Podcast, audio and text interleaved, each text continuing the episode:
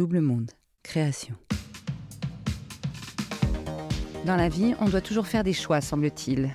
Souvent, on sait qu'on ne fait pas les bons, mais on les fait quand même, parce que c'est comme ça. On a été programmé. Samuel veut briller, gagner de l'argent, montrer qu'il est capable d'être le meilleur, parce que justement, il n'a pas le choix. Mais quand tout s'écroule, Samuel n'a ironiquement plus le choix de suivre sa voie intérieure. Bienvenue dans 40. N'hésitez pas à vous abonner sur votre application de podcast préférée, Amazon, Apple, Spotify, Deezer et bien d'autres. Pour suivre toutes les actualités de 40 ou nous parler de votre bascule à vous, rendez-vous sur notre Instagram, double monde-8 podcast. Tous les liens sont en bio des épisodes. Samuel, première partie. Bonjour, euh, Samuel, 39 ans, euh, bientôt 40. Je suis trader depuis 16 ans et j'en ai euh, ras la casquette.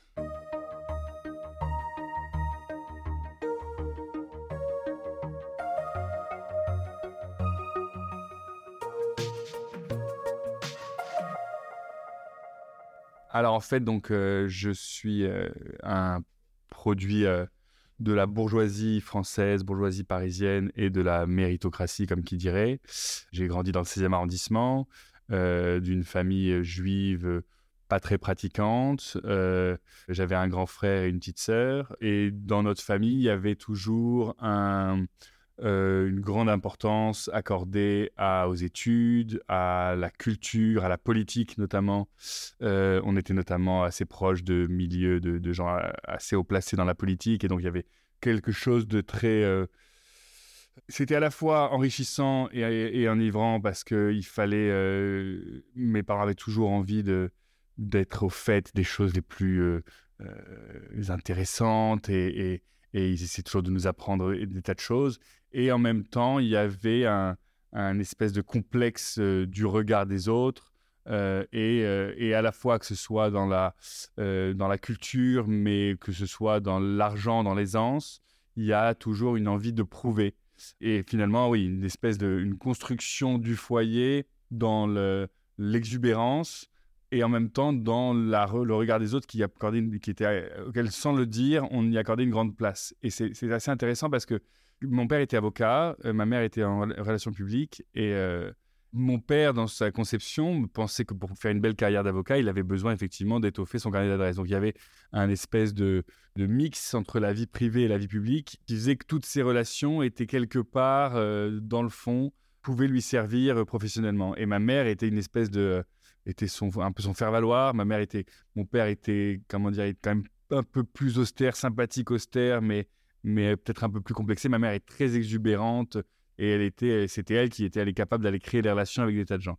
Euh, et donc, dans ce milieu, mes frères et sœurs et moi-même, on a, on, a, on était épanoui, on grandissait heureux, mais aussi il y avait une peur de, manquer qui était importante, une peur aussi de ne pas appartenir à certains cercles.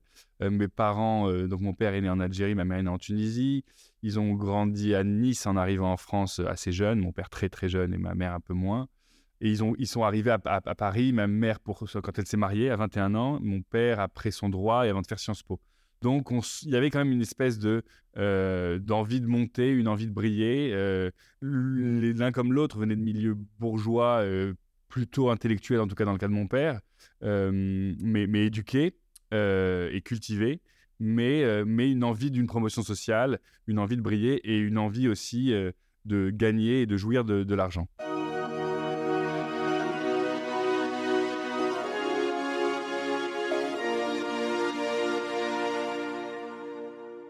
Mon frère fait une prépa HEC euh, quand moi je suis en seconde première. Euh, il intègre euh, l'ESSEC. Et à ce moment-là, j'ai toujours une relation assez particulière avec mon frère, avec un certain besoin d'identification. par exemple, il avait deux ans et demi de plus que moi. il avait sauté deux classes quand j'en avais sauté une. Comme beaucoup de cadets, j'avais forcément, je trouvais que ses copains étaient beaucoup plus marrants que les miens, donc j'avais forcément, j'étais dans son sillage. Et au moment où donc il, euh, réussit sa, prépa euh, brillamment, je dis ben moi du coup je vais devoir faire ma sup maths parce qu'il fallait que je fasse un truc mieux que mon frère. donc c'est donc je, le statue à la fin de la première et en entrée en terminale, même si l'hésitation les quelques premiers mois, en fait, en vérité, c'était assez naturel parce que les maths étaient un peu une espèce de domaine de prédilection pour moi. J'étais pas mauvais en français, j'aimais bien le français aussi, mais voilà, c'était comment dire dans cette espèce de, de, format un peu bête à concours où on, on demande que à faire un truc et, et en être sur des rails les maths, c'est un peu facile, quoi. Il suffit juste de bosser euh, et avec plus ou moins d'aisance, on, réussit bien. Euh, le début euh, de la prépa est très, comment dire, il y a une espèce de, de, cataclysme en moi, donc je dirais que c'est ma première crise existentielle à ce moment-là de ma vie, où en fait, après quelques, alors que j'étais arrivé vraiment boosté, avec énormément d'énergie, en me disant je vais tout casser, je m'étais préparé les derniers mois de la terminale en regardant le, programme, donc, donc comme j'étais un peu un crack en maths, je me disais, euh, euh, voilà, il va falloir, il va falloir que je, dois réussir, je dois réussir, je dois réussir. Et au bout de, je dirais, euh, une semaine à dix jours de, prépa, je me, je me m'étale complètement avec, donc, je dirais, ce que j'appellerais une première crise existentielle, qui, qui, est manifestée par le, des insomnies que je ne contrôle pas, euh, que je ne maîtrise pas. Et avec le recul, euh, cette première crise était déjà une espèce de première, premier éveil sur qu'est-ce que va être ma vie, sur quoi je m'oriente, euh, est-ce que je, vais vraiment sur ce que j'ai choisi, sur ce que je veux? En fait, l'hésitation initiale est partie du, raisonnement suivant. On étudiait quelque chose en mathématiques, le premier cours de maths sup, ça s'appelle la théorie des ensembles, et c'est quelque chose de très logique qui consiste à, si on a une proposition A, une proposition B, on en déduit une proposition C. Et j'étais arrivé, donc j'appliquais ces méthodes de raisonnement à peu près tout. Et un vendredi soir, je regarde euh, Bouillon de culture euh, et il y avait Big BD et j'écoute le type et je me dis ah quand même j'aime bien ce mec, j'avais toujours bien aimé. J'aimerais bien être comme lui, je me dis, mais je vais pas pouvoir être comme lui si je fais des maths. Et donc, et donc, je me dis, bah, du coup, je ne peux plus faire des maths euh, et je dois faire, par exemple, une hypocagne, une hypocagne BL qui était la, filière qui, qui allie à la fois les maths et le français. Après, très vite, mon esprit se, se rentre dans un bug qui est, euh, OK, je vais devoir réfléchir à cela, mais pour réfléchir à cela, je dois dormir.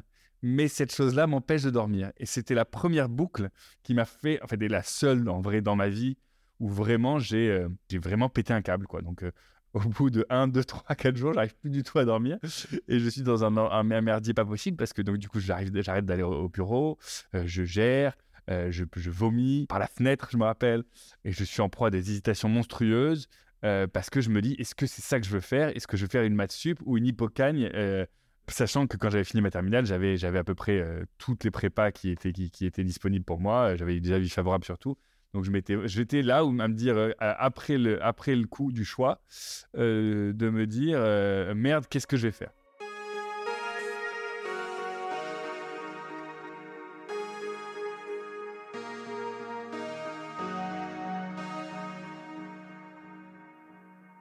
Et le lendemain, je déjeune avec mon père d'abord, qui me dit réfléchis bien encore, ne va pas forcément, voilà, ne n'agis pas dans la précipitation. Et après, mon frère m'envoie, j'ai parlé à un pote euh, qui a lui, mais dont j'étais aussi très proche, et qui commence à essayer de, de me faire accoucher un peu des choses que j'avais pas forcément pu, euh, pu, euh, pu exprimer. et, et en gros, en gros, il voit bien que je suis pas vraiment dans mon état normal. J'ai dû dormir 4 ou 5 heures la veille, pris un Lexo, je passe du à je, je, dis tout et son contraire un peu machin. Et j'essaie encore une fois de. Je suis encore un peu. Il faut savoir que le type qui a inventé la, le mathématicien qui a inventé la théorie des ensembles a fini à l'asile. Donc c'est pour vous dire que cette, idée d'appliquer sa logique à tout tout le temps, euh, c'est quelque chose de très, fragile pour l'esprit humain. Et en gros, il me fait parler, il me fait parler, il me dit, mais je lui dis, mais voilà, j'avais tellement besoin de me dire, il faut que je réussisse, il faut que je réussisse, il faut que je réussisse. il me dit, mais euh, c'est pas une cause, c'est une conséquence. Et alors, il me essaie de me faire réfléchir pourquoi, en fait, tu avais autant ce besoin de réussir. Et, il me dit, et je regarde dans le vide comme ça 30 secondes et je dis pour battre mon frère. Euh, et donc mon, mon, pote me dit, enfin le pote qui était mon pote et le pote de mon frère en même temps, me dit, écoute, bah c'est très bien, tu te dis que tu veux le faire pour battre ton frère et tu retournes. C'est un peu la espèce de, de quadrature du cercle. J'arrive à, commencer ma prépa sur ces bases-là et je commence aussi une thérapie avec cette même psy que j'avais vue donc en seconde à qui j'avais dit et tout ça. Donc quand je vais voir ma psy que je lui, je lui fais le récit de ces 3-4 jours, à ce moment-là, j'ai, sans vraiment comprendre au début, au bout de, quelques séances, je, com je comprends les enjeux d'une thérapie. Et donc, je fais une thérapie qui va durer la, période de la prépa entière, avec un ralentissement très intense au début et, et, un ralentissement au fil de la deuxième année. Et à la fin, après avoir intégré au bout de deux ans l'école qui est maintenant centrale Supélec, je, plus, je ressentais plus le besoin, j'avais juste envie de, de, vivre une vie de jeune et d'étudiant. Et alors, après, ben, je suis sur des rails et je reprends mes rails. Donc, je fais une prépa, je rentre en école d'ingénieur. Mais il y a quand même la question du qu'est-ce qu'on fait après. Euh, et moi, je suis très peu euh, attiré par les métiers de l'ingénieur. Et j'aime quand même bien l'idée euh, que je vais gagner beaucoup d'argent. Et donc, la finance est une espèce de, de voie royale à l'époque très à la mode. et tous les gens, en tout cas dans mes cercles de bourgeois du, de l'ouest de Paris, assez éduqués, la finance est un peu le. je dirais que grande majorité des gens qui ont la, possibilité de trouver un job en finance vont vers la finance. Donc je suis cette, cette trajectoire-là. Et donc à la fin de l'école, donc les concours, je les ai en deux ans. Ça se passe plutôt assez bien, euh, euh, même si la prépa a été très difficile, en particulier avec ses départs. En fait, à chaque fois, les débuts d'année sont beaucoup plus durs que les fins d'année. Donc, après un certain adaptation, que ce soit euh, en prépa ou que ce soit après quand j'ai été en poste, en bureau, bah, je finis par prendre le pli et ça finit par bien se passer. Euh, et donc, après l'école, je fais un, DEA qui est encore une fois une espèce de, blanc-seing pour avoir ces jobs-là, que j'ai d'ailleurs même pas, mais que j'ai eu parce que j'avais été prendre rendez-vous avec la patronne du DEA avant et qu'elle m'avait dit OK, on te prendra. Et mais mon dossier n'avait pas été bon, il n'avait pas été sélectionné. Donc voilà, donc il y a toujours cette espèce de, je suis à ça de sortir des rails et puis finalement j'arrive à, à retourner sur les rails.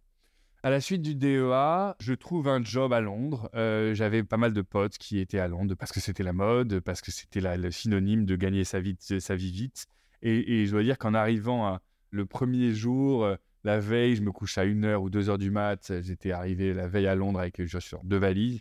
Euh, et, et, je me couche fatigué. Et le premier jour, un, stagiaire, un premier jour, c'est doit être là, ça doit bien porter, faire des sourires à tout le monde, aller parler à des gens. Et, et se faire tout petit. Et moi, j'étais épuisé de fatigue. Et genre, je, je, je, je, fis mine de m'endormir sur le desk. Donc, c'est un truc, c'est vrai qu'on y pense plus tard, on se dit, mais c'est quand même spécial. De, voilà. Euh, et puis, je savais pas, j'étais pas à ma place. Le, type qui m'avait embauché, un type qui était très sympathique, il n'était pas là, donc il n'y avait personne pour s'occuper vraiment de moi. Je, me mets un ordi parce qu'on me chasse d'un ordi pour un autre, ce qui est assez classique, mais, mais je fais ça toujours avec un espèce de, de profil un peu à la Gaston Lagaffe.